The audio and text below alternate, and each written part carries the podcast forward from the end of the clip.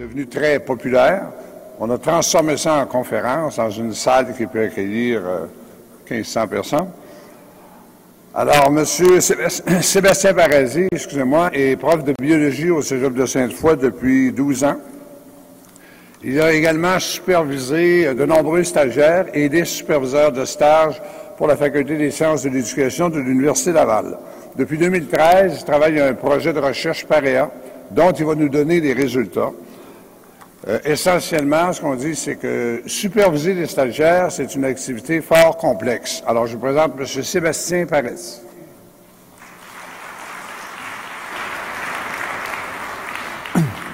Bien, merci beaucoup d'être euh, là aussi nombreux ce matin. J'ai vraiment l'impression que ça témoigne du fait que s'adresser, euh, on s'attaquait à la question de la supervision de stage comme étant quelque chose de distinct de l'enseignement dans des conditions plus régulières en classe ou en atelier, c'est un sujet d'intérêt et c'est probablement une activité qui mérite d'être soutenue différemment en soi. Et c'est un peu euh, ce que j'ai l'intention de vous présenter euh, dans les prochaines minutes. vous m'excuserez, la salle est immense, j'ai moi-même de la difficulté à voir mes, propres écrans. Donc on va essayer en tout cas de, se suivre au même rythme un peu tout le monde. Donc euh, aujourd'hui, la façon dont j'ai l'intention de procéder, je voudrais vous présenter dans un premier temps qu'est-ce qu'on connaît de la supervision de stagiaires dans la formation technique au collégial, évidemment les objectifs du projet de recherche euh, qu'on a réalisé, un léger survol du cadre théorique. Dans un contexte comme ça où vous êtes des praticiens, on aurait pu vouloir sauter cette étape, mais je pense qu'il y, a des messages importants qui viennent avec le cadre théorique qu'on a retenu. La méthodologie, le déroulement du projet, les résultats, Ensuite, je vous présenterai peut-être une synthèse des résultats sous forme d'un portrait de l'activité des superviseurs de stagiaires au collégial. Et euh, j'aimerais ça avoir votre réaction sur ce portrait. Donc, on pourra prendre quelques minutes où vous pourrez me dire, euh, bon, est-ce qu'on se reconnaît là-dedans? Est-ce qu'il y a des lacunes? Est-ce que ça rend bien compte de comment vous vivez la supervision de stage ou de comment vous soutenez la supervision de stage selon, euh, selon vos fonctions? Et évidemment, la partie qui est peut-être la, plus, euh, la plus importante sera celle euh, des pistes de soutien à l'activité des superviseurs qui ont été identifiées notamment par les participants au projet. Et là-dessus aussi, je serais très intéressé d'avoir votre, euh, votre, point de vue. Est-ce que vous pensez à autre chose? Est-ce qu'il y a des pistes qui sont compliquées à mettre en œuvre et tout ça? Donc, quelle place occupent les stages au collégial? En fait, les stages sont obligatoires dans tous les programmes techniques depuis de nombreuses années, depuis 2000 si ma mémoire est bonne. Et contrairement à une certaine croyance, surtout dans le, dans le secteur préuniversitaire, les stages prennent une place énorme dans certains programmes techniques. Et là, on peut penser spécifiquement à soins infirmiers, où près de 80% de la tâche des enseignants en soins infirmiers est consacrée à la supervision de stage. Donc, on ne peut pas voir ça comme une petite activité marginale qui arrive de temps en temps, ou euh, c'est vraiment au cœur de leur travail. Et dans plusieurs autres techniques, dans les techniques humaines, euh, dans plusieurs autres techniques, la proportion de la tâche des enseignants consacrée au stage occupe souvent 40, 50, 60% des ETC consacrés à une discipline. Il y a une très grande proportion des enseignants qui vont avoir à superviser des stages dans sa carrière. En fait, une analyse un peu rapide des répartitions de tâches de plusieurs disciplines dans mon collège a montré qu'en fait, sur une période de 10 ans, à peu près 100% des enseignants d'une discipline vont à un moment ou à un autre superviser des stagiaires. Donc, encore une fois, on ne peut pas prétendre que c'est quelque chose qui n'est pas central dans le travail des enseignants. Et évidemment, la supervision, ça peut prendre des formes extrêmement variées. Euh, vous avez tous vu dans vos collèges probablement des modalités de supervision qui sont très, très directes avec euh, un enseignant sur place dans le milieu qui observe ses stagiaires, à des formes très indirectes où euh, l'enseignant ne se rend jamais dans le milieu de stage, a des contacts très euh, à distance sous forme de courriel ou par euh, des journaux avec ses stagiaires. On a des modalités très individualisées, d'autres qui sont en petits groupes de stagiaires. On a des formules qui impliquent une alternance travail-études. Euh, donc, les modalités sont très, très, très variées. Donc, ce que je vais vous présenter aujourd'hui, c'est un peu le tronc commun. Qu'est-ce qui est commun à toutes ces modalités? Et bon, on pourra en tirer un espèce de portrait général, mais qui évidemment va se décliner très différemment d'une discipline à l'autre. Donc, qu'est-ce qu'on connaît déjà un peu de la supervision de stage? Bien, on le sait que c'est une activité déjà qui est complexe. C'est une activité qui est rendue complexe, entre autres, par la grande capacité d'adaptation que ça demande au superviseur. Le superviseur doit, il est dans une relation souvent presque individualisée avec son stagiaire, et là, il doit s'adapter à son rythme à lui, à sa capacité à recevoir la critique, à où il en est dans son développement, mais aussi à une grande adaptation à chacun des milieux de stage qui sont parfois très différents. Qui n'ont pas les mêmes attentes, qui n'ont pas les mêmes règles, qui n'ont pas les mêmes contraintes, qui n'ont pas les mêmes façons de fonctionner. Et ça, ça fait que le superviseur, euh, il est pratiquement jamais capable d'appliquer une même recette ou une même formule ou d'avancer au même rythme dans toute la session avec chacun de ses stagiaires. C'est quelque chose qui est demandant. Un autre élément de complexité, c'est celle de l'évaluation.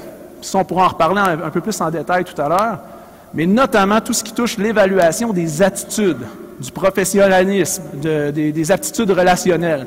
C'est quelque chose qui, euh, pour la plupart d'entre nous, sort de notre champ disciplinaire. Moi, je suis biologiste. Ben, j'ai pas appris à développer, à, euh, à enseigner le développement de relations interpersonnelles saines dans le cadre de mon bac en biologie. Donc, c'est quelque chose qui déborde un peu notre compétence disciplinaire. Et il y a beaucoup d'autres défis, notamment le suivant, l'éloignement de la prestation de stage. En supervision indirecte, le superviseur ne voit jamais son, euh, son stagiaire en action. Et pourtant, il doit l'évaluer. Donc ça aussi, ça pose tout un défi, avoir un jugement juste, correct, qui rend bien compte de, la performance, si on veut, du stagiaire, sans le voir soi-même. Et là, ça implique, entre autres, de s'en remettre aux acteurs qui sont dans le milieu de stage ou au stagiaire lui-même pour lui attribuer une note qui peut être très déterminante dans la réussite ou non de, son programme. L'importance de la dimension relationnelle. Donc, en stage, les stagiaires sont confrontés à des situations qui peuvent être très prenantes, difficiles, des situations qui peuvent s'apparenter à de l'épuisement, à, à, une impression d'incompétence ou toutes sortes de situations qui sont plus prenantes sur le point émotif et ils s'en remettent beaucoup à leurs superviseurs pour, euh, ben, pour, les aider à gérer ou à traverser ces, aspects plus difficiles. Et un autre aspect qui est très bien documenté dans la littérature scientifique, c'est l'interaction du superviseur avec un troisième acteur. Et ça, on n'est pas habitué à ça comme enseignant. Comme enseignant, on prépare nos cours, on donne nos cours, on a des collègues qui sont euh, un peu du même, qui occupent les mêmes fonctions que nous. En supervision de stage, on a à interagir avec un acteur du milieu, quelqu'un qui reçoit le stagiaire. Et cette personne-là a son propre agenda, ses propres motivations et euh, d'avoir à gérer, disons, tout le dossier du stagiaire en collaboration avec cet acteur-là, ça pose des défis particuliers qui ont été euh, très bien documentés, mais euh, presque exclusivement dans le domaine de la supervision universitaire. Donc, en gros, la littérature sur la supervision de stage au collégial, c'est extrêmement ténu. On tire ces connaissances-là surtout du milieu de l'éducation pour la formation des futurs enseignants. Donc, on peut constater qu'il y a des défis particuliers liés à la supervision de stagiaires. On peut aussi se demander est-ce que nos superviseurs sont bien préparés pour faire face à ces défis? En tout cas, clairement, ils le font à l'année, donc euh, il y a quelque chose qui fonctionne bien. les stagiaires supervisent et ça se passe, les superviseurs supervisent et ça se passe bien. Mais en termes de préparation, ben, vous savez tous qu'au niveau collégial, il n'y a pas de formation initiale qui est obligatoire pour l'enseignement, comme c'est le cas au primaire ou au secondaire. il n'y a pas de brevet d'enseignant qui est nécessaire. Donc, il n'y a pas de formation initiale obligatoire.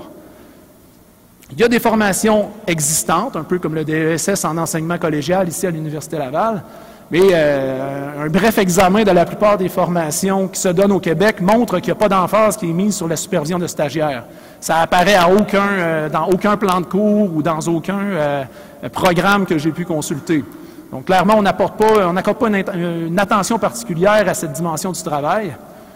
Et il y a beaucoup de littérature scientifique qui montre qu'une telle formation serait nécessaire et qu'elle gagnerait à s'appuyer sur une connaissance très fine du travail réel des superviseurs.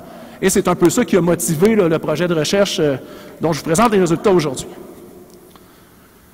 Donc, les objectifs du projet qu'on avait euh, a mis en place, tout d'abord, décrire l'activité de supervision.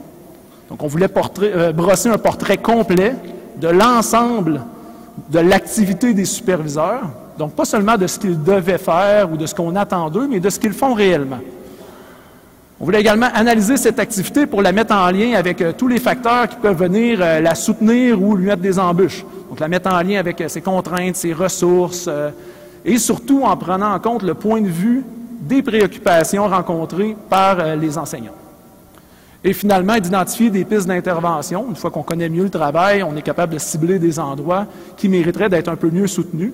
Et à l'aide des participants, on, a identifié quelques pistes qui sont susceptibles de rendre ce travail-là euh, soit, plus, euh, soit plus léger ou plus performant.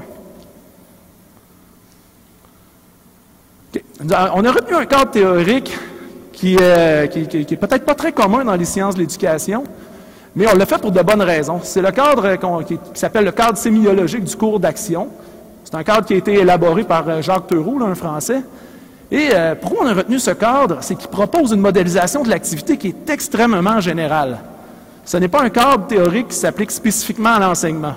OK, ça a été euh, appliqué à des activités extrêmement variées. On a analysé euh, l'activité de joueurs de ping-pong en action, de programmeurs de, logiciels, de professionnels qui suivent des dossiers sur de très, de très, très longues périodes. Donc, c'est un cadre qui présuppose rien sur l'activité qu'on est en train d'observer. c'est la plus large des grattes qu'on peut prendre pour aller chercher de l'information sur une activité. Ça nous permet de, documenter l'activité d'une façon complètement ouverte, sans mettre d'informations de côté. Si on a recours à un cadre théorique qui est spécifique à l'enseignement, c'est qu'on suppose que l'activité qu'on va voir présente des caractéristiques propres à l'enseignement, et il y a beaucoup d'informations qu'on va mettre de côté parce qu'elles ne correspondent pas à ce qui est attendu dans un cadre enseignant. En prenant un cadre comme ça qui, peut, euh, qui présuppose qu'on ne sait même pas ce qu'on est en train d'observer, bien, le moindre détail qui semble euh, pas pertinent à l'activité est quand même intégré à l'analyse et des fois on a des surprises sur euh, l'éclairage que ça peut apporter. Et surtout, le principal facteur qui a fait en sorte qu'on a retenu ce cadre, c'est qu'il place l'acteur, donc ici nos superviseurs, les, enseignants superviseurs de stagiaires, au centre de l'activité puis au centre de l'analyse de l'activité. L'idée ici, c'est qu'il y a juste la personne qui réalise l'activité qui est capable de lui donner du sens. Donc avec ça, on évite deux écueils méthodologiques qui peuvent être euh, problématiques quand on fait de, la, recherche en enseignement. Soit on s'en remet entièrement à l'acteur pour nous décrire son travail, et là, ça, ça se fait souvent, ça peut se faire sous forme d'entretien, sous forme de sondage, sous forme d'enquête. Et ce qu'on va obtenir de cette façon-là, c'est de l'information sur l'idée que le superviseur se fait de son travail. Donc, euh, on va obtenir un portrait peut-être complet, peut-être très détaillé, mais d'une forme de travail idéalisée. On, en apprend surtout sur les normes ou sur la culture qui est attendue autour d'un certain travail. C'est pertinent, ça, peut être très riche d'enseignement, mais ça ne nous donne pas un portrait du travail réel tel qu'il se passe là, euh, dans, sa dimension concrète. L'autre écueil, si on se place seulement dans une perspective d'observateur, qu'on place une caméra dans un coin et qu'on observe le travail, on va avoir une perspective qui n'est pas biaisée du tout, qui colle à la réalité du travail, mais on ne sera pas capable de rien expliquer avec ça. Qu'est-ce qui fait qu'un superviseur, à un certain moment, dit à son stagiaire Ah, euh, Peux-tu me redire un peu pour quelle raison tu as fait ça? OK, on peut l'observer, mais comprendre c'était quoi la motivation du superviseur à ce moment-là. Qu'est-ce qu'il cherchait à faire? Sur quelle information il s'est appuyé? Euh, qu'est-ce qu'il ressentait? Bien, par une observation simple, on n'est pas capable de faire ça. Donc, le, cadre qu'on a retenu permet, dans le fond, d'utiliser le point de vue du superviseur sur des traces de son activité très précises à des moments précis. Ce qui fait que là, il n'est plus en train de parler de son travail en général, il discute d'un moment précis de son travail en étant, euh, disons, dans un contexte de réévocation où on peut avoir accès à ce qui est inobservable, mais il peut le livrer puis le rendre disponible pour une analyse euh, scientifique. Donc, le modèle du cours d'action, je ne vais pas entrer dans trop de détails, mais essentiellement, ce qu'il propose, c'est un modèle qui dit que pour chaque unité d'action, la plus petite unité d'action qu'on puisse repérer qui a encore du sens pour notre superviseur, par exemple, un bout de phrase, à ce moment-là, j'ai dit à mon stagiaire euh, Pourquoi tu es allé demander de l'aide à ton intervenante Donc, ça, c'est une petite unité. Bien, pour chacune de ces unités-là, qui peut être une action une émotion, euh, on peut la décomposer en trois composantes qui, elles, ensemble, nous donnent tous les éléments qui sont nécessaires pour comprendre l'activité. La première composante, on l'appelle l'objet. Entre nous, on va se dire que ça correspond aux préoccupations du superviseur. Ses préoccupations, son intention, qu'est-ce qu'il cherchait à faire à ce moment-là. La deuxième composante est nommée par, Jacques Theroux un représentamène. Essentiellement, ça veut dire à ce moment-là, précisément dans l'action, qu'est-ce qu'il y avait dans l'environnement de l'acteur qui était significatif pour lui? Quelle information, quelle, euh, en contexte de supervision, c'est souvent une affirmation du stagiaire ou un changement de ton dans la façon dont le stagiaire parle ou une hésitation, quelque chose comme ça. Et la dernière composante, ce sont les interprétants ce qui correspond essentiellement aux informations sur lesquelles le superviseur va se baser dans l'action à ce moment-là précisément. Donc, pas ses connaissances en général, mais à un moment précis, quand il pose un geste, sur quoi ce geste-là était appuyé. Donc. C'est dans, le cadre de notre projet, ce qu'on a fait, c'est qu'on a reconstitué des signes à partir de l'information puis du discours de l'acteur qui a été confronté là, à des traces de son activité, essentiellement des, extraits, vidéo de rencontres de supervision ou des extraits de verbatim qui permettaient de se replonger là, réellement dans une situation précise. Donc, je peux vous donner un exemple d'une unité qu'on a repérée. En fait, on en a reconstruit 104 unités au total dans le cadre de ce projet. On en a une ici, l'unité numéro 70. Donc, l'unité d'action comme telle, le superviseur demande au stagiaire dans quelle situation il sollicite l'avis ou l'aide de l'intervenante du milieu. donc, on n'est pas dans un segment d'activité de 20 minutes, là. On est dans une phrase très précise à un moment. Et à partir de ce que le superviseur, le participant au projet, a dit de ce moment-là, on est capable d'identifier les trois composantes dont on parlait. Donc, les préoccupations, les objets. À ce moment-là, le superviseur avait en tête de s'assurer que le stagiaire démontre l'autonomie qui est attendue pour ce niveau de stage. En demandant, euh, dans quelle raison, hein, pour quelle raison juste tu sollicites de l'aide, c'est une façon de dire, euh, euh, est-ce que tu le fais trop, est-ce que tu le fais pas assez, est-ce que tu le fais d'une bonne façon? Et on se rend compte aussi qu'il y avait une deuxième préoccupation, qui est de s'assurer que le stagiaire n'épuise pas son intervenante dans le milieu afin de préserver les places de stage pour l'année suivante. Ça, ce n'est pas nécessairement une préoccupation qu'on attend dans un cadre euh, très pédagogique, ou si on se limitait vraiment à aller chercher ce qui est propre à la relation enseignant-étudiant, euh, mais c'est une préoccupation qui est centrale chez les superviseurs, elle revient souvent. Pour les interprétants, on se rend compte que le superviseur, à ce moment-là, s'est appuyé sur quelques connaissances, des savoirs qu'il avait à ce moment-là. Par exemple, que le fait qu'un stagiaire dit euh, Oui, moi, je fais très, très bien ça, demander de l'aide », c'est peut-être un signe qu'il le fait trop souvent le fait qu'une fois la période d'intégration de ce stage-là est terminée, le stagiaire ne devrait plus avoir à valider chacune de ses interventions. Donc ça, c'est une, conception, c'est une connaissance que le superviseur avait déjà.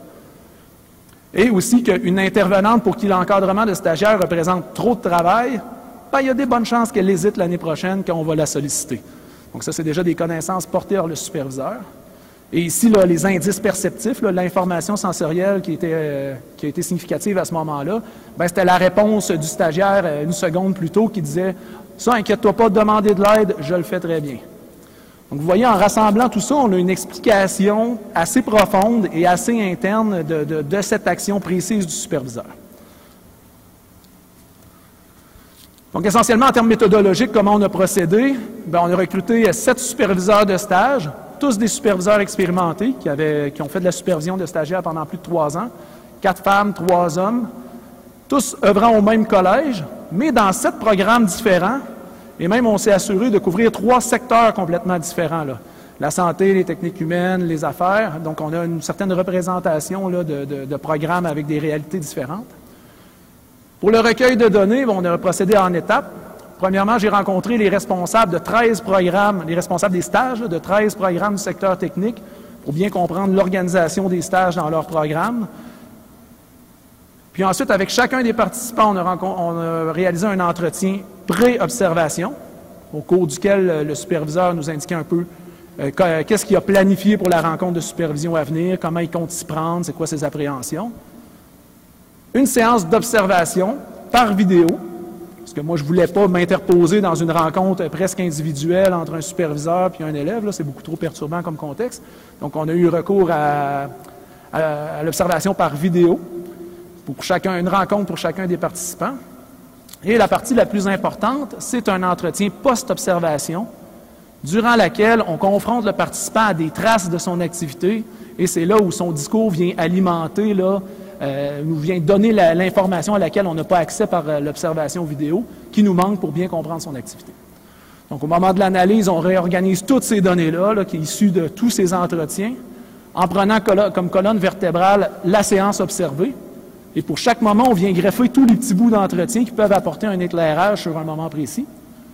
Et comme ça, comme je vous le disais, on a réussi à reconstruire là, 104 signes tétradiques, 104 unités d'action qui avaient du sens pour nos superviseurs, et qui ont mis en lumière là, 206 préoccupations différentes, 107 euh, euh, le type d'indices sensoriels qui sont euh, significatifs à un moment précis, et 245 connaissances que les superviseurs mobilisent dans l'action à un moment précis.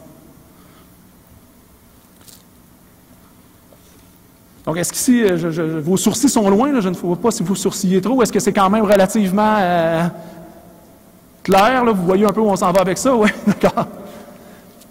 Pour les résultats, j'ai mis une grosse loupe parce qu'au moment de présenter des résultats comme ça, il faut se poser la question de la résolution, du zoom. Je peux vous présenter des résultats extrêmement détaillés sur des situations très précises, comme un superviseur passe d'une question à une autre qu'il n'avait pas prévue. Ce n'est pas très pertinent dans le contexte aujourd'hui. Ou des résultats extrêmement généraux, mais qui vont vous paraître banals parce que ça va dire des choses très simples qu'on connaît déjà un peu sur la supervision des stagiaires. Donc, j'ai essayé de trouver quelque chose qui est un peu à mi-chemin pour vous convaincre de la complexité de la tâche des superviseurs sans non plus trop s'enfarger dans des détails. Les écrans sont éloignés, euh, c'est assez lourd là, à regarder, mais inquiétez-vous pas, je n'ai pas l'intention de vous assommer avec euh, tout ce qui est en détail. Donc, l'ensemble des unités, l'ensemble des actions qui ont été repérées et identifiées se retrouvent dans le tableau ici. Essentiellement, ce que ça nous enseigne, c'est que le travail de supervision de stagiaires, c'est un travail de communication. Hmm?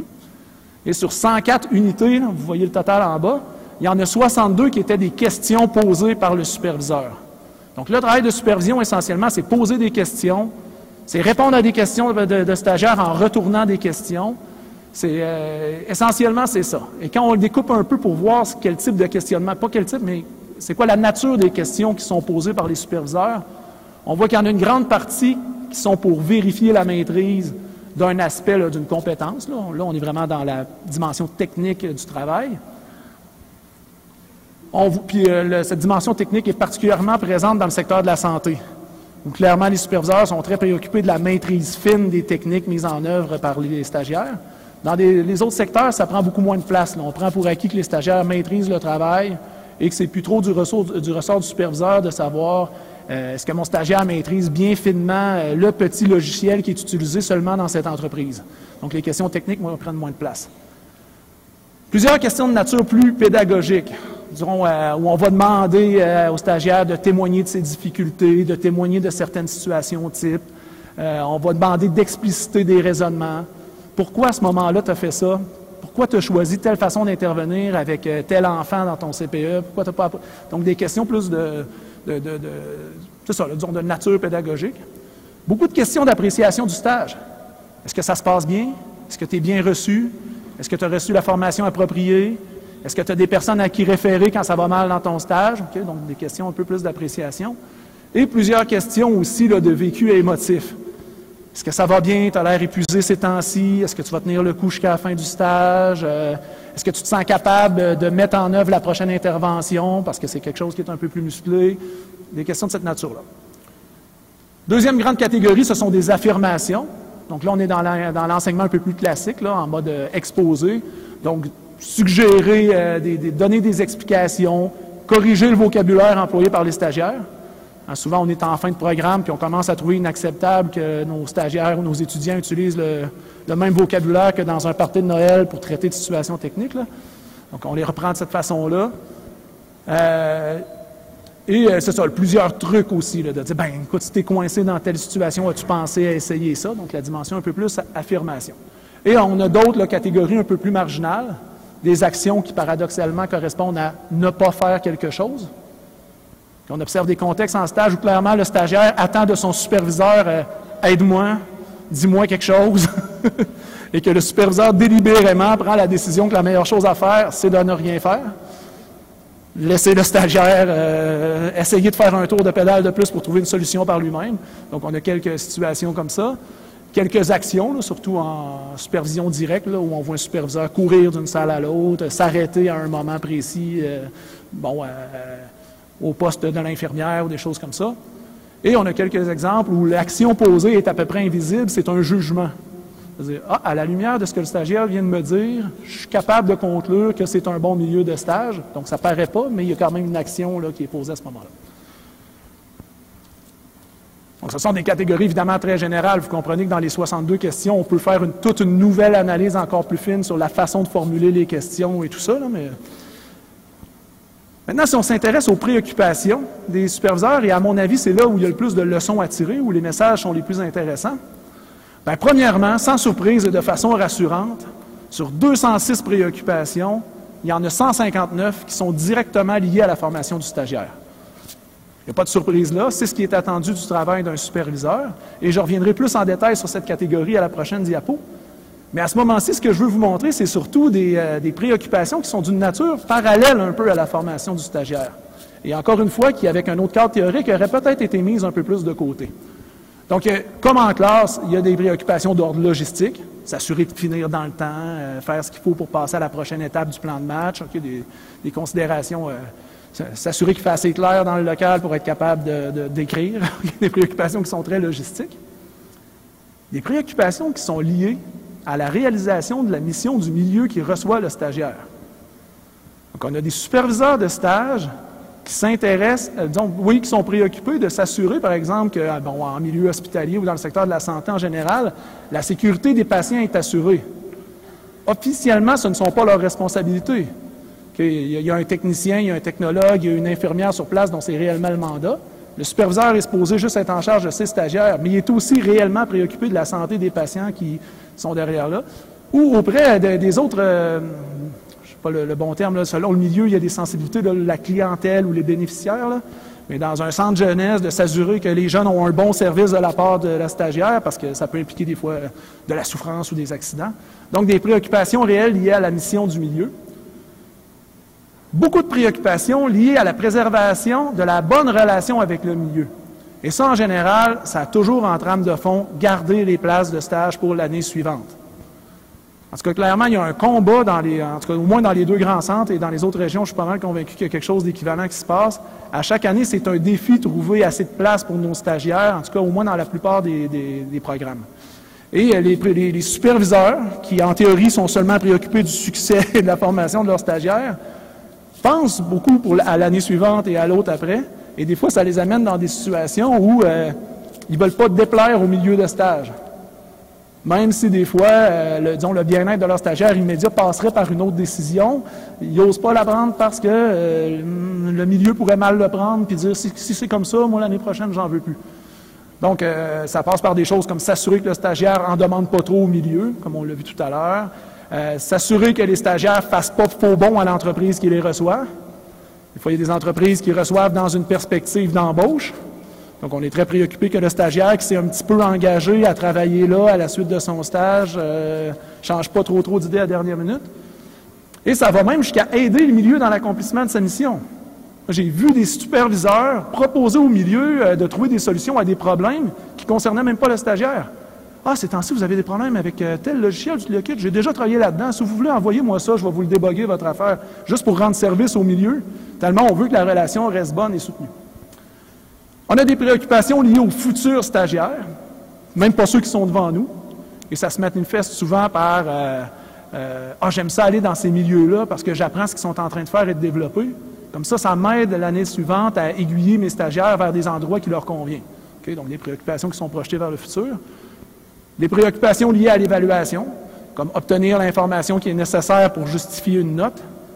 Et là, on n'est pas du tout dans la formation, c'est pas pour donner de la rétroaction aux stagiaires ou c'est pas, euh, pas dans le but d'être bien informé de sa performance pour mieux l'aider, c'est vraiment pour dire, moi j'ai besoin d'une justification, j'ai une tâche administrative à réaliser qui est donner une note et je veux être sûr que je me mets à l'abri de, de, de, de critiques ou de demandes de révision. Et il y a aussi quelques objectifs, là, quelques préoccupations qui sont plus de nature personnelle, du genre ne pas avoir l'air fou quand je vais dans le milieu de stage, euh, préserver une certaine crédibilité. Euh, bon, ça, c'est un peu moins au cœur du travail. Et là, si on revient dans les préoccupations qui touchent directement le stagiaire, parce que celle que je viens de vous présenter, c'est celle qui est un peu périphérique, là, on trouve beaucoup de, de préoccupations liées directement au développement des compétences, et ça passe beaucoup par développer l'autonomie des stagiaires. Rendus en stage, les superviseurs ne sont plus préoccupés de développer les compétences, d'enseigner des aspects techniques, d'enseigner des méthodes. Ils sont beaucoup plus dans développer l'autonomie, soutenir les étudiants pour qu'ils trouvent des solutions par eux-mêmes, qu'ils développent des stratégies pour se passer de soutien. Euh, ça tourne beaucoup autour de ça. Beaucoup de, stratégies pour établir des liens théorie-pratique. C'est bien beau, là, je le vois que tu es capable de mettre en œuvre la technique qu'on t'a enseignée, mais comprends-tu pourquoi? Comprends-tu d'où ça vient? Encore une fois, encourager le recours au vocabulaire technique approprié. Euh, bon. Beaucoup de préoccupations liées au climat d'apprentissage.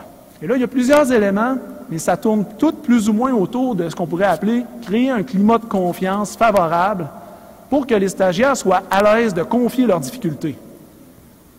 Il se vit des choses en stage qui sont difficiles pour les stagiaires, qui sont même parfois gênantes, et les superviseurs sont très préoccupés de mettre des conditions euh, chaleureuses, serait peut-être exagéré, mais d'un certain climat de confiance qui fait en sorte que les stagiaires sont assez à l'aise pour livrer leurs faiblesses, ce qui est nécessaire pour les superviseurs en supervision indirecte. Ils ne peuvent pas euh, aider un stagiaire s'ils ne savent pas qu'il y a des difficultés, donc ce climat-là est extrêmement important. Le prochain est lié à l'observation, à la rétroaction. Une grande partie des préoccupations des superviseurs, c'est d'obtenir un portrait des tâches réalisées. Ils ne sont pas sur place, ils ne savent pas ce que leurs stagiaires font. Et là, ils passent une grosse partie des entretiens de supervision à dire Bon, ben raconte-moi ta semaine. Qu'est-ce que tu as fait dans ce contexte-là? Ah, quand, quand, telle personne te dit ça, comment tu as réagi? Comment tu t'es senti? Donc, essayer d'obtenir un portrait de ce qui est en train de se passer dans le milieu. Euh, j'ai envie de vous dire, ça occupe, euh, je ne l'ai pas mesuré, mais ça doit occuper quelque chose comme le tiers, si ce n'est pas plus, du temps des entretiens qu'on a observés. Euh, beaucoup de préoccupations liées au soutien émotionnel du stagiaire. Et là, on parle carrément de s'assurer que le stagiaire ne s'épuise pas, qu'il soit en même de compléter son stage, de se rendre au bout, de lui offrir du soutien face à des situations délicates ou confrontantes, euh, juste avec les sept participants qu'on a vus, juste avec sept entrevues, on a vu des situations réellement très prenantes où un stagiaire s'est retrouvé coincé dans des situations où il ne savait pas quoi faire, où un élève était pratiquement en train de se faire tabasser, il ne savait pas si c'était à lui d'intervenir. Bon, des situations qui sont très prenantes. Donc, euh, les, stagiaires ont évidemment des préoccupations de soutenir, les superviseurs ont des préoccupations de soutenir leurs stagiaires dans ces situations. Et aussi tout un lot de, de préoccupations qui vise à développer le sentiment de confiance du stagiaire. Tu es capable, tu es rendu mieux formé que tu penses. Euh, oui, c'est une intervention qui paraît grosse, qu'on te demande, mais euh, de mettre en évidence les qualités du stagiaire. Un gros bloc là-dessus aussi. Bon, des préoccupations liées aux conditions de stage et s'assurer que les conditions sont adéquates. Les milieux sont très différents d'un à l'autre. Est-ce qu'on est en train de te faire faire des tâches qui ont du sens par rapport au programme ou on t'utilise pour faire de la dactylo dans un coin? Est-ce qu'on t'en demande trop? Est-ce qu'on t'en demande euh, autant qu'un employé senior ou on comprend que tu es un jeune stagiaire en formation? donc, prendre des, préoccupations liées à ces conditions de stage. Quelques préoccupations liées à l'orientation du stagiaire. Pour les superviseurs, le stage est une bonne occasion de discuter de l'avenir du stagiaire. Est-ce que tu te sens bien dans ce métier-là? Est-ce que, est que tu trouves finalement, est-ce que tu as une bonne ou une mauvaise surprise ton milieu de stage? Est-ce que tu apprends des choses sur toi-même? As-tu envie de visiter d'autres choses à la place? Euh, donc, il y a une occasion de contribuer à l'orientation. L'avant-dernier est lié à la réalité du métier. Le superviseur se retrouve dans un lieu stratégique, ou stratégique et parfois difficile à vivre, où il est un peu coincé entre ce qui a été enseigné dans le programme et la façon dont le travail se vit sur le terrain. Et parfois, il y a un petit décalage entre les deux. Et là, le, superviseur est vraiment à même d'articuler ou un peu de réconcilier les deux visions. C'est-à-dire euh, préparer, là, ben là, on l'exprimait comme ça, préparer les stagiaires à faire face à des situations au travail qui ne sont pas toujours en adéquation avec la formation reçue. Des fois, parce que soyons clairs, il y a des milieux de travail dans lesquels on travaille moins bien que les standards qu'on enseigne, où on tourne les coins ronds, il y a des raccourcis qui sont pris, ou à l'inverse, où on travaille dans des approches différentes. Euh, si on peut penser aux techniques en éducation à l'enfance où chaque CPE ou chaque milieu de garde a un peu sa philosophie, sa façon de voir les choses qui ne correspond pas toujours nécessairement à celle qui a été enseignée de façon, euh, dominante dans le programme. Donc, à aider les stagiaires à réconcilier tout ça. Et effectivement, il y a des préoccupations liées aux attitudes du stagiaire, l'aider à prendre conscience de, comment il se comporte, l'y confronter, euh, comment on fait pour l'aider à changer des choses qui sont des fois euh, euh, assez délicates, qui sont carrément dans l'attitude. Euh, on a eu des histoires d'hygiène même ou de... Bon, OK, c'est qu'il y a des préoccupations liées à ces aspects-là. Et la dernière catégorie, plus rapidement, ce sont les informations ou les conceptions que les superviseurs portent. OK, des conceptions qu'ils ont de façon générale, mais qu'ils mobilisent directement dans l'action à un moment précis dans une unité. Et là, je les ai regroupés en grandes catégories. Donc, c'est quoi la vision que les supervisions ont de leur rôle de superviseur? Ben, les superviseurs sont convaincus qu'ils doivent intervenir le moins possible. Un bon superviseur, ça laisse la place à, la réalisation des tâches par son stagiaire. Ils invitent à trouver des solutions par eux-mêmes. Ils sont aussi convaincus que ça prend des moments d'échange qui sont un peu euh, hermétiques à l'évaluation pour que les stagiaires puissent se confier. ça, ça fait partie des idées que les superviseurs se font de leur travail. Euh, à l'exception de la supervision directe, c'est-à-dire vraiment où le superviseur est dans le milieu en train de réaliser des tâches, la plupart des superviseurs sont convaincus qu'ils n'ont pas à maîtriser toutes les tâches qui sont rencontrées dans un milieu de stage. Dans un milieu de travail, il y a un petit complément de formation qui est donné. Euh, on ne travaille pas nécessairement avec les mêmes logiciels qu'on a vus en classe. Euh, donc, c'est tout à fait normal pour un superviseur de ne pas, pas être aussi bon, finalement, dans toutes les tâches que son stagiaire va l'être à la fin de son stage, et ce n'est pas un problème. Lui se voit plus comme un spécialiste de l'accompagnement que comme un spécialiste des tâches à accomplir. Et clairement, tous les superviseurs s'entendent pour dire qu'un stage, ce n'est pas une place pour reprendre l'enseignement en classe qui a été mal maîtrisé par les, par les, étudiants qui deviennent stagiaires à ce moment-là. Donc, ils ne se voient pas comme des enseignants de compensation ou quelque chose comme ça.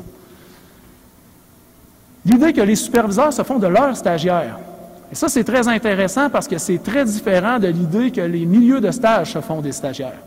Donc, pour les superviseurs, pour les enseignants dans les cégeps, les stagiaires, en stage, ils sont en apprentissage. Un stage, c'est une activité de formation. Ils ont droit à l'erreur, ils ont droit de se tromper, ils ont besoin de, de rétroaction, ils ont besoin d'être soutenus. Et ça, c'est très distinct des milieux de stage qui souvent voient les stagiaires comme des employés prêts à exercer la fonction. Et ils voient le stage comme un saut d'entrée dans la profession. Et là, ça, des fois, ça fait, euh, ça fait des situations difficiles à réconcilier. Pour la plupart des superviseurs, ils disent les stages, c'est le fun, les stagiaires aiment ça, ils sont motivés, ils participent bien, c'est une étape de leur formation qui est intéressante pour eux autres. Mais ils admettent du même souffle, mais c'est sûr qu'il faut les surveiller un peu parce qu'ils ont beau aimer ça, ils choisissent la facilité. Ils ont tendance à contourner les situations de travail qui leur font peur. S'ils ont à choisir entre plusieurs enfants dans un CPE avec qui faire une activité, ils vont peut-être prendre le moins turbulent. Euh, bon, il faut, quand même. Euh, ça reste des étudiants qui veulent apprendre, mais qui n'aiment pas se mettre dans des situations qui sont évidemment un peu trop difficiles pour eux. Euh, la façon de les rendre autonomes, c'est de les confronter à des situations qui exigent de l'autonomie. ça ne se fait pas tout seul par contemplation. Il faut les, défier en quelque sorte. Il faut les amener euh, un peu au bout de leur capacité. Les stagiaires sont avides de situations réelles. Même en contexte plus théorique, une façon de les allumer, une façon de les faire raccrocher, c'est amener des situations réelles, expliquer, nous, quand on réalisait le métier de technicien dans notre domaine, des situations qu'on a rencontrées. Euh, ah oui, moi, quand j'étais quand j'étais dans un centre jeunesse, tata, il nous est arrivé telle situation. Ça, les étudiants sont très euh, avides d'occasions comme ça. Comme on l'a souvent dit, ils ont besoin d'un climat sécurisant pour partager leurs difficultés.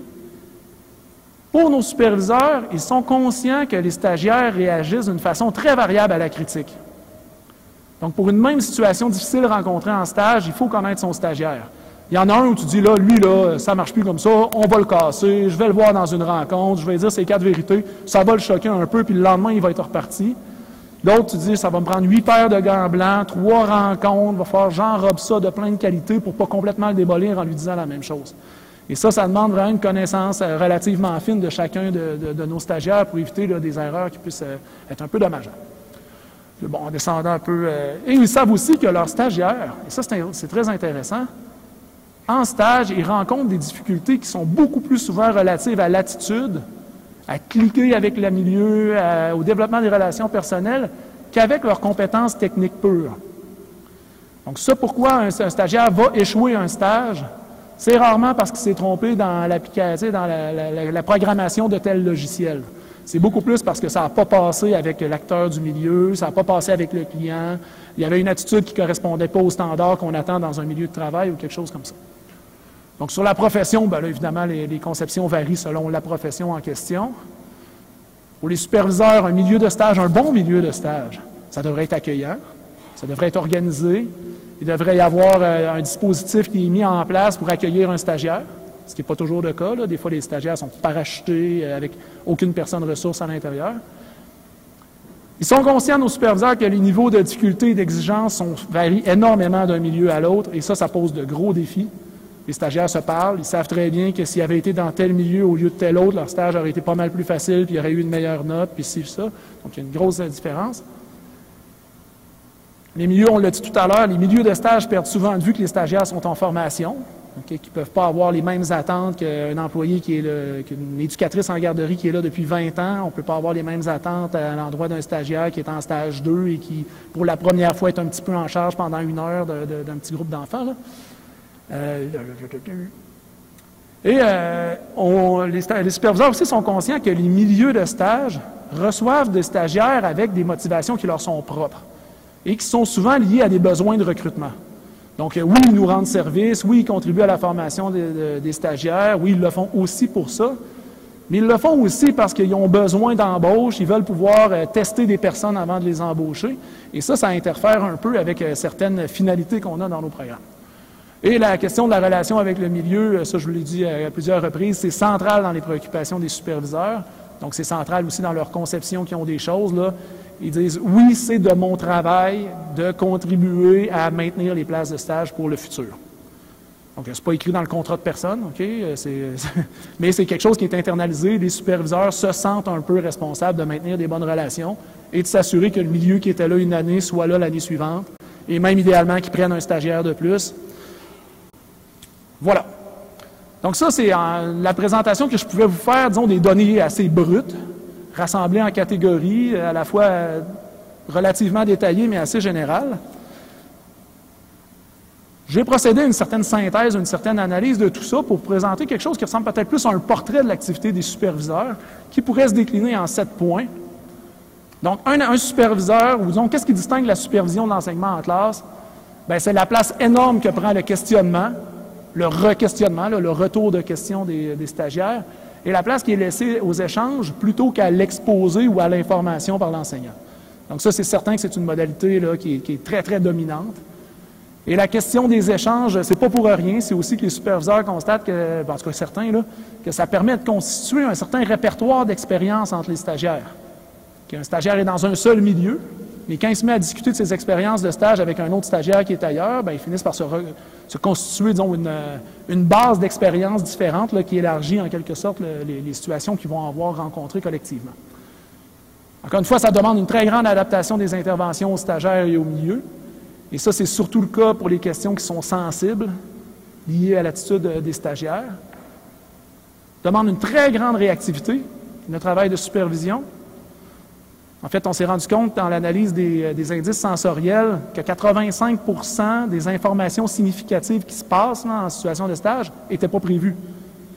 Donc, tous les superviseurs ont une bonne planification. Tous les superviseurs que j'ai rencontrés ont pu me dire dans la rencontre d'une heure que tu vas venir filmer, ça va se passer comme ça.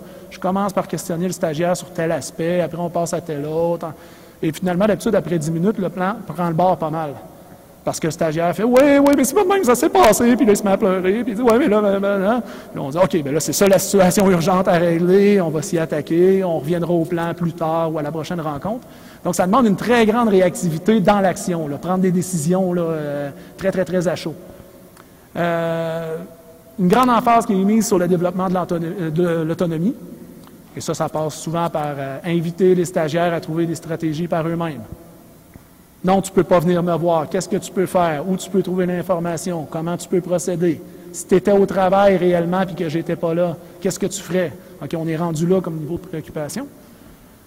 Une gestion active et même proactive de la dimension émotionnelle, c'est surtout vrai pour euh, les superviseurs dans le secteur des techniques humaines. clairement, ils ont, je ne sais pas quoi, soit une plus grande sensibilité à ces questions-là, ou soit une meilleure préparation par leur carrière de, de technicien mais on va mettre en place dans les entretiens de supervision des moments où on va explorer la dimension émotionnelle. Ça se passe bien, c'est-tu trop lourd, euh, comment tu vis ça, euh, bon, ces questions-là. Euh, l'établissement de liens théorie-pratique, on en a parlé un petit peu là, dans le rôle tampon du superviseur entre vraiment le, programme et ce qui est vécu et la réalité du métier rendu dans le milieu de travail. Et encore une fois, une très forte préoccupation pour le maintien des places de stage pour le futur. Donc, c'est un peu la synthèse des, tableaux de données que je vous ai présentés euh, initialement. Donc, ça, fait un portrait de ce qui distingue la supervision de stage de peut-être d'autres modalités d'enseignement. Mais avant de vous laisser réagir à ce portrait, je, voulais juste ajouter quand même euh, deux, en tout cas deux exemples à tout le moins de situations qui sont vécues peut-être un peu plus difficilement.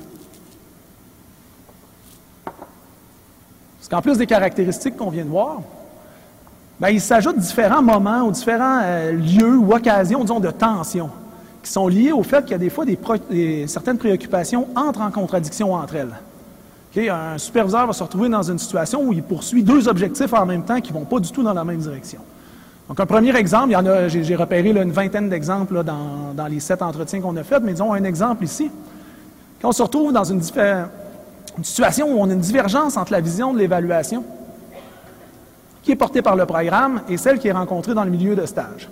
Donc là, j'ai des exemples un peu de ce qu'on a identifié comme composantes d'unité. Les directions des milieux de stage ont parfois des attentes irréalistes à l'endroit des stagiaires. Les entreprises reçoivent les stagiaires de façon intéressée dans une perspective de recrutement. Ça pointe dans une certaine direction. C'est que les milieux, ils ont une tendance, disons, en faveur d'une évaluation qui soit plus formelle, qui soit terminale, euh, qui, euh, qui, est centrée sur leurs besoins de recrutement en personnel, donc sur les tâches qu'ils veulent voir réalisées par leurs stagiaires, pas l'ensemble des tâches à évaluer par le programme. Vous, comme enseignant, vous savez tout ce que le programme est supposé développer. Le milieu, il s'intéresse juste à la partie que lui veut voir mettre en œuvre. Euh, et en plus, c'est ça, il y a une certaine vision que si tu es rendu ici en stage, tu es supposé être bon pour faire l'ensemble du travail ici maintenant, sinon tu te mets à risque d'échec. Donc cette tendance-là, ben, vous savez intuitivement, elle s'oppose un peu à une certaine vision qu'on a de l'évaluation dans un programme, surtout pour un stage qui n'est pas terminal, un stage 1, un stage 2, quelque chose qui se passe, euh, qui n'est pas juste le stage à la fin complètement du programme.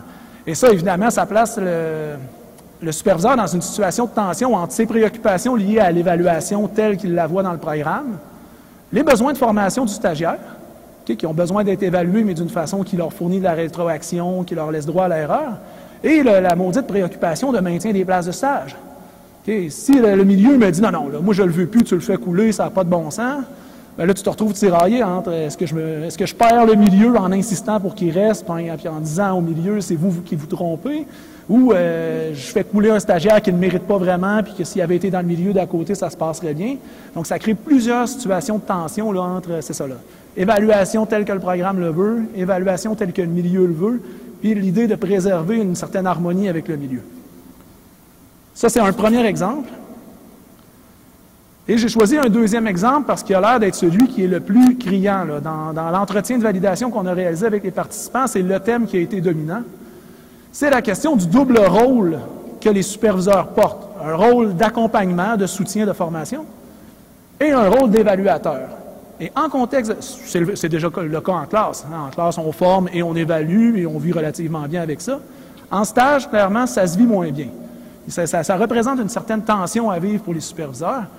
Et là, juste pour vous montrer que les deux rôles existent bien, Bien, sur les 206 préoccupations qu'on a identifiées, il y en a bien 33 qui visent directement le soutien et l'accompagnement du stagiaire et 34 qui visent directement l'évaluation. Donc, dans l'action, réellement, les deux rôles cohabitent. Ça, il n'y a pas de doute. Il n'y en a pas un qui se fait en dehors de la supervision, l'autre à un certain moment. Les deux se retrouvent là à peu près au même moment. Donc, les rôles cohabitent, mais d'une façon tendue. Ce sont des extraits d'entretien qu'on a réalisés avec les participants un participant qui nous dit l'évaluation, c'est un défi. On veut les aider, nos stagiaires, on veut les accompagner, mais aussi il faut les évaluer. C'est une obligation administrative. Mais si on a trop un œil évaluateur, ils vont avoir l'impression qu'on est toujours en train d'évaluer ce qu'ils font, alors qu'on leur dit qu'ils ont droit à l'erreur. Donc nos stagiaires aussi se retrouvent coincés avec ça. Hein, l'autre, on leur dit c'est formatif, il faudrait que tu changes ça, ça, puis ça. Mais attention, si tu ne le fais pas, tu coules. C'est formatif, mais tu peux couler. Donc, cette dimension-là, je, je, veux être en train de le soutenir, de lui donner de la rétroaction, de lui laisser le droit à l'erreur, mais de toujours être en train de le regarder, ça, présente une zone de tension que je vous propose de décortiquer encore un peu davantage. Donc, j'ai choisi un bleu horrible qui ne fit pas du tout avec les autres couleurs, mais qui incarne bien la dimension rassurante et chaleureuse du climat de confiance que les superviseurs tentent de créer. Et là, il y a des éléments d'explication qui sont tirés de différentes données, si on veut. Les stagiaires peuvent commettre des erreurs, des gaffes. pour les superviseurs, c'est clair, ils, ont droit à l'erreur, ils sont en formation. Les stagiaires sont plus susceptibles de partager leurs questionnements et leurs difficultés lorsqu'on les invite à le faire dans un cadre spécifique, lorsqu'on leur ouvre un peu la fenêtre. donc, ils ont droit de se tromper, ils ont droit à l'erreur. Ils vivent des difficultés, mais pour que le superviseur puisse le savoir, ça prend un cadre particulier, rassurant. Quand tu fais couler un stage, c'est pas parce qu'il fait pas la, c'est pas parce que le stagiaire ne sait pas faire la job. C'est beaucoup plus pour des questions d'attitude. C'est parce qu'ils ne passent pas dans le milieu. Donc, ils vivent des difficultés, ils ont besoin d'un contexte particulier pour les livrer. Ces difficultés-là sont souvent d'une nature plus relationnelle ou des attitudes. Et on voit après, comme on le disait tantôt, ils réagissent de façon variable à la critique. Certains se braquent lorsqu'on les confronte. Et même l'autre, il est même normal et correct qu'un stagiaire réagisse émotivement, qu'il se mette à pleurer en discutant de problèmes d'attitude. Donc, ils ont droit à l'erreur. Ça prend un contexte particulier pour livrer des erreurs. Ces erreurs-là sont souvent sur des questions d'attitude et les questions d'attitude sont particulièrement sensibles. Donc, ça nous fait un kit là, où les superviseurs, dans leur vision des choses, pour bien jouer leur rôle, ont besoin de, de pouvoir créer cet espace rassurant pour explorer à fond ces éléments-là. Et de l'autre côté, dans un rouge sévère qui évoque la correction et l'évaluation, il y a certains malaises autour de l'évaluation. Encore une fois, si on a un œil trop évaluateur, on ne pourra pas les évaluer, nos stagiaires, parce qu'ils ne nous diront pas leurs points faibles. Et vu qu'on n'est pas sur place pour constater s'ils sont bons ou pas, on va tous avoir l'impression qu'il n'y a pas de problème. Si le stagiaire nous voit exclusivement comme un évaluateur, il va juste toujours nous dire tout va bien, il ne nous confiera pas ses problèmes. Et là, on passe tout à côté de notre rôle de formateur, qui est pourtant euh, ce pourquoi on est là. Deuxième élément, c'est bien beau évaluer, mais encore, il faut s'entendre sur comment évaluer.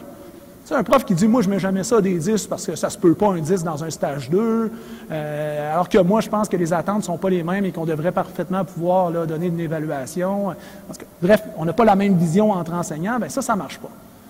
Un autre enseignant qui dit, déjà être équitable avec nos propres stagiaires, c'est difficile d'un stagiaire à l'autre. Avec ceux de nos collègues, c'est un méchant défi. Donc, une évaluation où on se base beaucoup sur le témoignage de nos étudiants, dans un deuxième temps, on se rend compte que c'est très difficile à standardiser. Donc, même notre œil à nous, d'un stagiaire à l'autre, est assez difficile à standardiser. Troisième point, ça pose des problèmes parce que dans notre programme, l'employeur donne parfois des, des bonnes ou des mauvaises notes. Et là, ça y est, les étudiants, la cote R, c'est pas juste, j'ai eu un employeur sévère, j'aurais aimé mieux être dans un milieu facile. Donc, là, c'est la dimension d'inéquité entre les milieux qui intervient à ce moment-là. Et un dernier commentaire, on n'a pas beaucoup d'occasions pour se valider entre nous. Les superviseurs qui disent euh, oui, on a des réunions de département, oui, on a des réunions de programme, mais des occasions où on discute spécifiquement de l'évaluation de nos stagiaires, qu'on, qu donner quelque chose où on pourrait avoir un peu plus de chance de standardiser notre vision.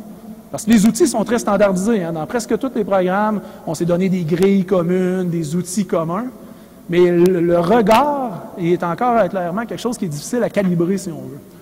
Et euh, cette, rareté des occasions de se valider, elle s'expliquerait par certaines contraintes organisationnelles.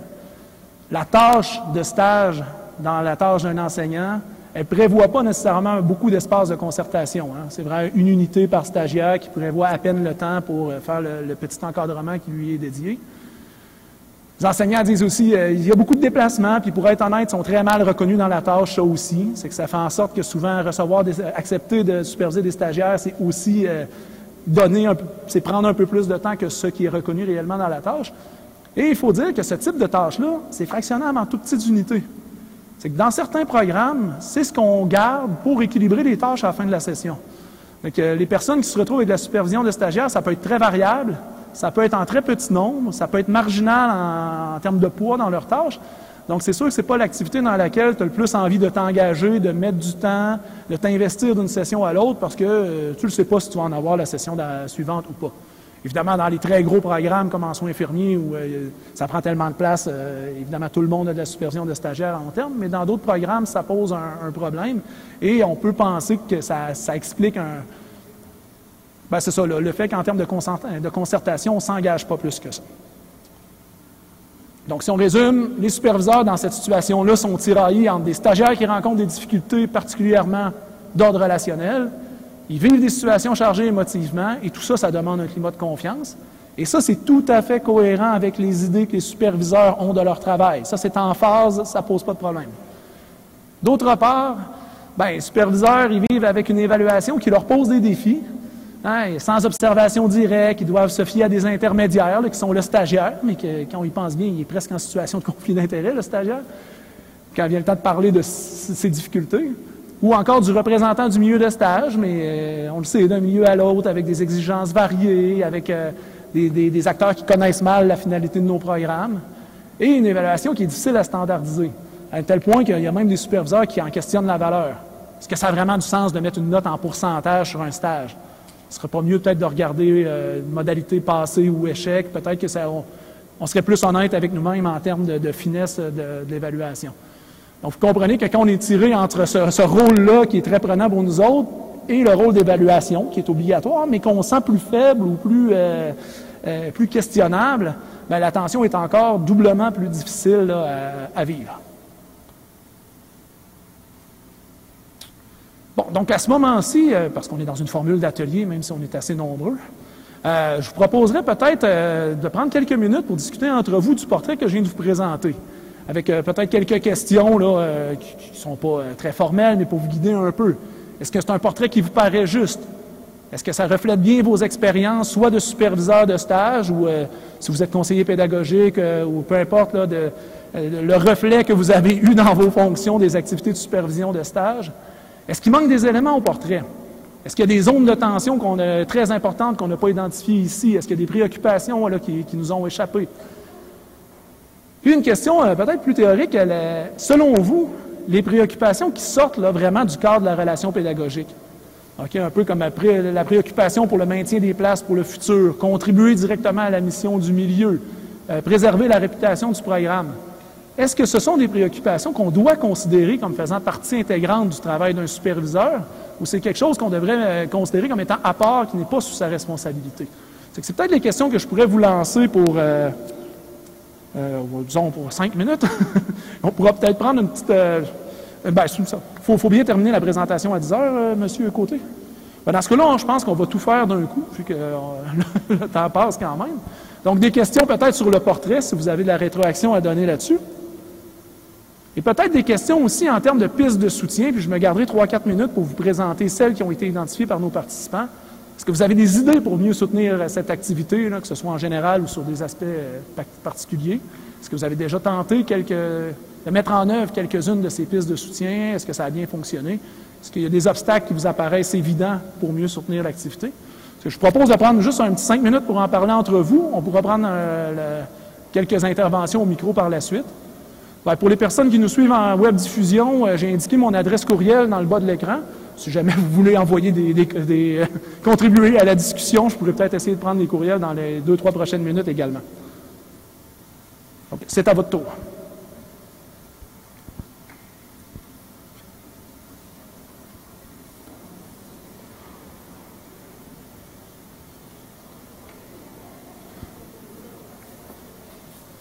Oui.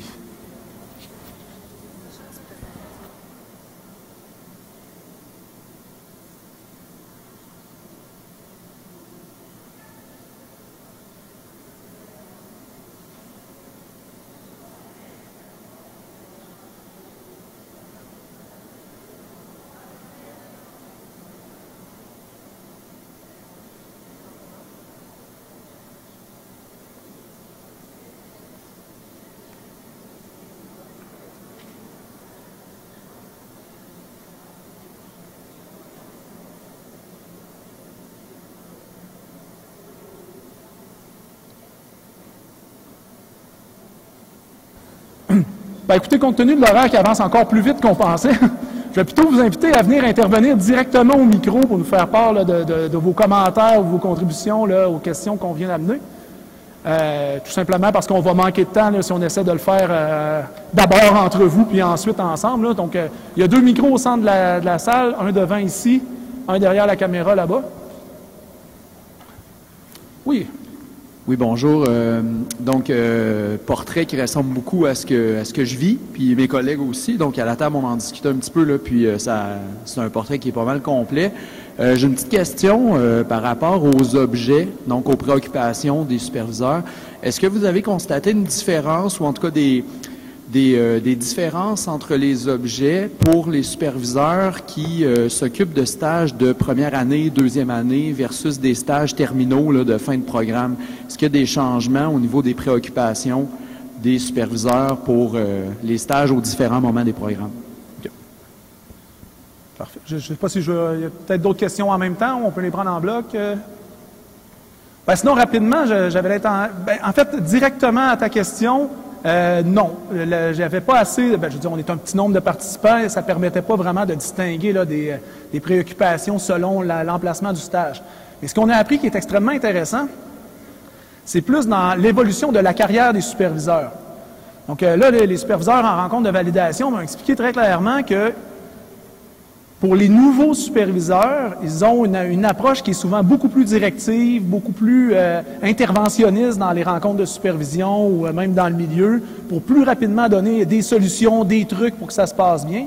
Et que les, les superviseurs ont tous décrit être passés par une forme de cheminement ou de transition, où de plus en plus, ils y allaient vers le développement de l'autonomie. Non, je te réponds plus, je te donne plus de trucs, c'est à toi de te débrouiller avec ça et tout ça. Et euh, c'est même là, dans les pistes de, soutien qu'on a identifié peut-être quelque chose qui est à réfléchir.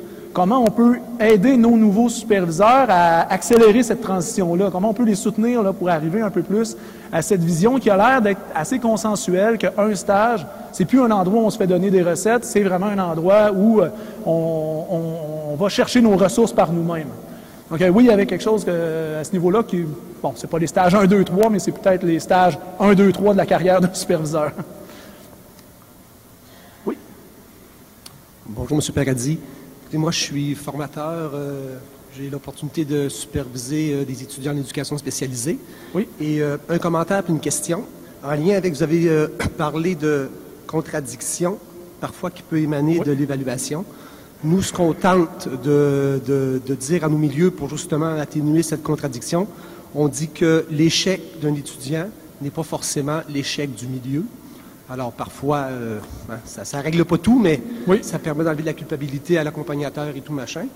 Puis, euh, vous avez parlé aussi de la relation de confiance euh, superviseur-supervisé.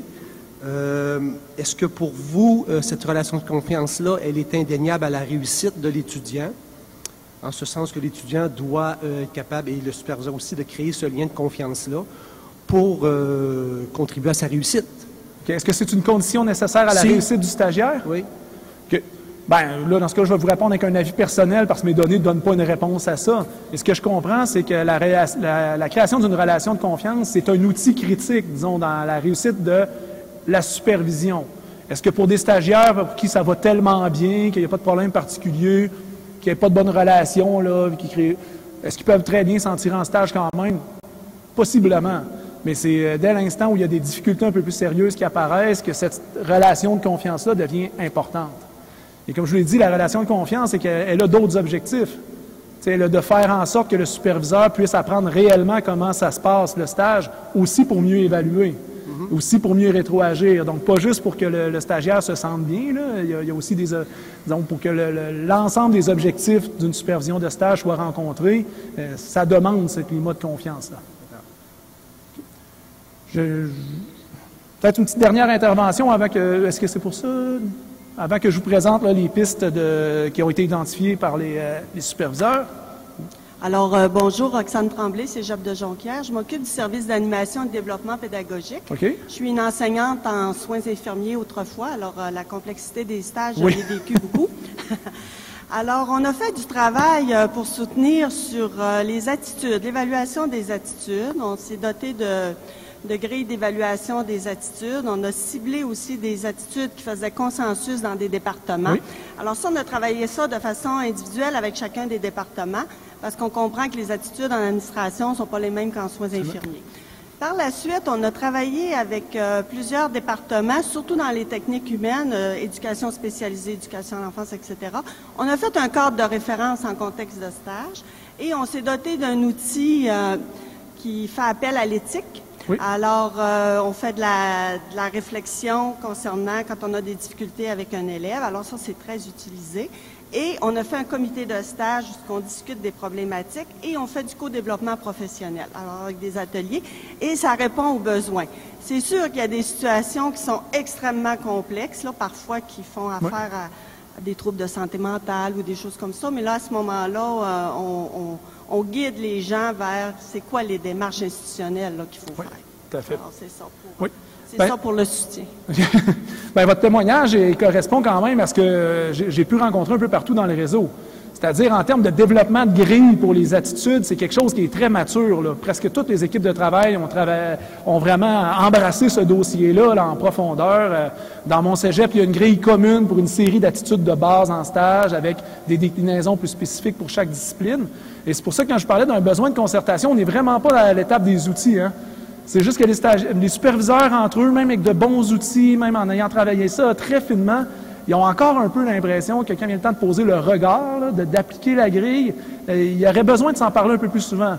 Et là, dans les pistes de soutien auxquelles je peux passer, c'en est une qui, est mise en, qui, qui, a été soumise, à dire, on devrait-tu une fois de temps en temps, aux 3-4 ans, se faire des petits ateliers de simulation? C'est-à-dire, euh, euh, est-ce qu'on arrive aux mêmes choses? C'est quoi ça veut dire pour nous bien répondre à... Donc, je vous présente ça tout de suite. Des pistes qui ont été identifiées par les participants. Bien, c'est directement dans ce qu'on vient de dire, vraiment favoriser la concertation entre les superviseurs pour développer une vision commune et de la supervision, un peu comme on le disait pour les nouveaux superviseurs, ça veut dire quoi? Bien superviser dans notre programme, mais surtout spécifiquement pour tout ce qui touche l'évaluation. C'est quoi bien atteindre euh, le standard qu'on a en termes de professionnalisme? Est-ce que ça se résume à des choses techniques comme arriver à l'heure ou il y a aussi dans l'attitude quelque chose où on, est plus exigeant ou pas? Et on parle effectivement comme outil d'une simulation d'évaluation des attitudes qui pourrait être reprise périodiquement, qui peut être faite en fin d'année, qui peut être faite même dans des cadres d'activités relativement légères et ludiques avant un dîner de département ou je sais pas quoi. Euh. Pour la question des nouveaux superviseurs, j'en ai parlé. Comment soutenir la transition vers des formules moins directives? Bien là, on peut penser à une formule qui pourrait être euh, forme de parrainage ou d'accompagnement des nouveaux enseignants faut dire, ben viens avec moi à une rencontre de supervision, c'est moi qui vais la, prendre en charge, mais tu vas voir comment je m'y prends. Et là, déjà, de, le voir en œuvre, qu'on n'a pas à donner des réponses à tout. Que parfois, le senior, il prend vraiment... Euh, il accepte de longs silences, il retourne toutes les questions au superviseur. Ça peut peut-être accélérer cette transition. Et on peut penser aussi à recourir à des vidéos d'entretien de superviseurs qui sont déjà en place depuis un certain temps, qu'on peut présenter à nos nouveaux superviseurs en les commentant, en leur demandant ce qu'ils voient, ce qui les surprend. Donc, ça peut être de bons outils pour euh, accélérer cette transition. Euh, développer des activités de formation à la supervision, c'était quand même un début du projet, produire un portrait assez complet de l'activité pour qu'il puisse servir de balise ou de repère pour créer des, euh, formations. Ben on peut penser à la formation initiale des futurs enseignants dans les programmes de formation qui évidemment ont tous reçu ce portrait-là, ou euh, qui vont peut-être les aider à intégrer des, petits modules de formation spécifiquement sur la question de supervision.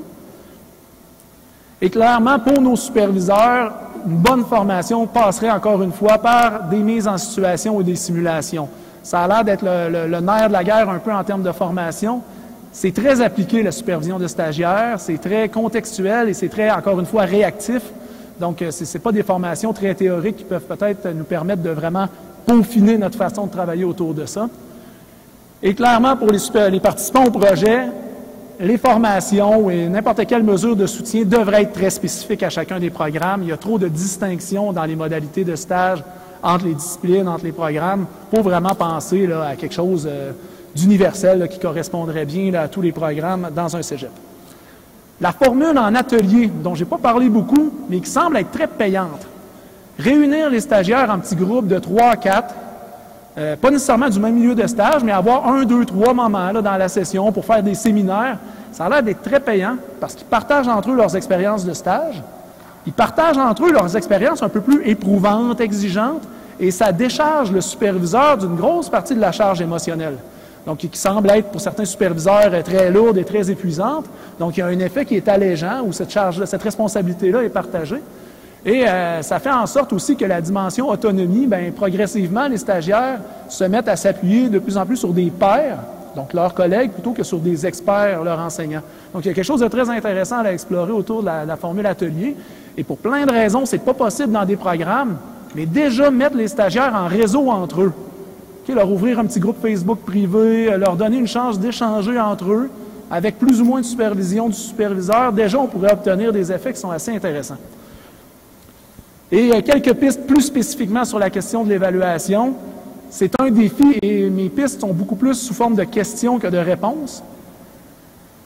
Bon, il y a clairement une idée qui est de chercher à distinguer ou à isoler le rôle de formateur de celui de soutien, là, formateur soutien de celui de l'évaluation. Donc, est-ce qu'on peut créer des bulles qui sont complètement à l'abri de l'évaluation? c'est un peu utopique. Je veux dire, le même stagiaire qui sait qu'aujourd'hui, c'est pas évalué, mais demain, ça va l'être. S'il se dit que ça va tout croche son stage, il sait bien que ça va teinter la vision que le superviseur a de comment se déroule son stage. Donc, il y a quelque chose qui n'est pas nécessairement évident à créer là.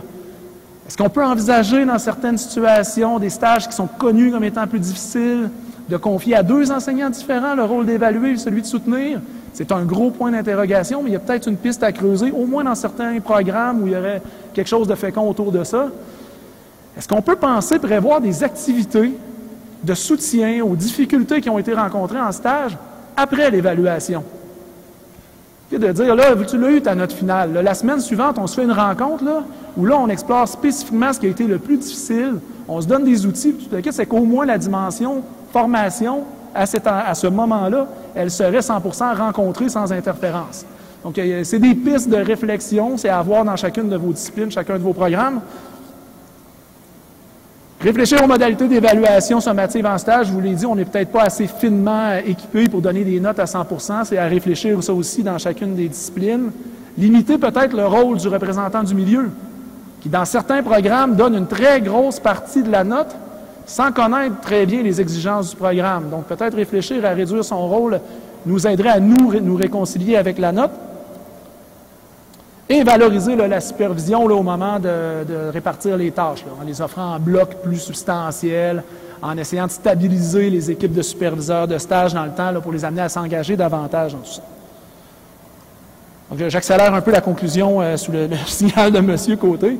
Donc, c'est vraiment une activité distincte de l'enseignement, la supervision de stage, et ça vaut la peine de s'y attaquer comme quelque chose de distinct, de la soutenir d'une façon qui est distincte également. Pour moi, les activités qui débordent du cadre pédagogique, comme préserver les places de stage, là, pour l'avenir, il ne faut pas le nier. Ça existe, c'est dans la tête des superviseurs. Donc, c'est quelque chose qu'on gagnerait à nous, euh, à reconnaître entre nous, à l'analyser, puis à se demander comment on peut le faire pour, euh, euh, pour que ce soit plus facile à vivre pour les superviseurs. Comment on peut mieux jouer ce rôle-là en, en, enlevant un peu l'attention qui lui est liée? Encore une fois, c'est à mettre en œuvre dans chacune des disciplines qui sont trop distinctes. Et la dernière piste que je voulais lancer, puis c'est aussi parce qu'aujourd'hui, il n'y a pas que seulement des, il a pas que des enseignants, c'est que l'approche même du projet, qui était d'aller vraiment observer le travail tel qu'il se réalise, tel qu'il se vit par les acteurs, c'est déjà une démarche qui est très intéressante en termes de développement professionnel. Donc, sans penser au volet recherche ou publication ou quoi que ce soit, est-ce qu'on peut penser qu'il y a certains acteurs dans les cégeps, là je pense notamment à des conseillers pédagogiques, qui pourraient accompagner des équipes de travail qui veulent prendre en charge certaines difficultés dans cette posture-là de, de, metteur en scène d'une démarche qui amène les, enseignants dans, un département à documenter leur activité, identifier des préoccupations, puis identifier des pistes de soutien par eux-mêmes. Il y a quelque chose qui, moi, me paraît extrêmement fécond, puis qui est assez bien soutenu là, par la, littérature euh, scientifique également. Bien, je vous remercie encore une fois pour euh, votre participation. Je présume qu'il n'y aura pas d'autres questions. Je tiens évidemment à remercier particulièrement le programme PAREA, mais les, participants et les stagiaires également euh, au projet. Merci beaucoup. Alors, merci beaucoup, M. Paradis. Euh, on ne voulait pas couper dans vos propos, je vais donc couper dans, mes remerciements. vous nous aviez annoncé que la tâche de superviseur de stage était quelque chose de complexe. Je pense qu'on a compris.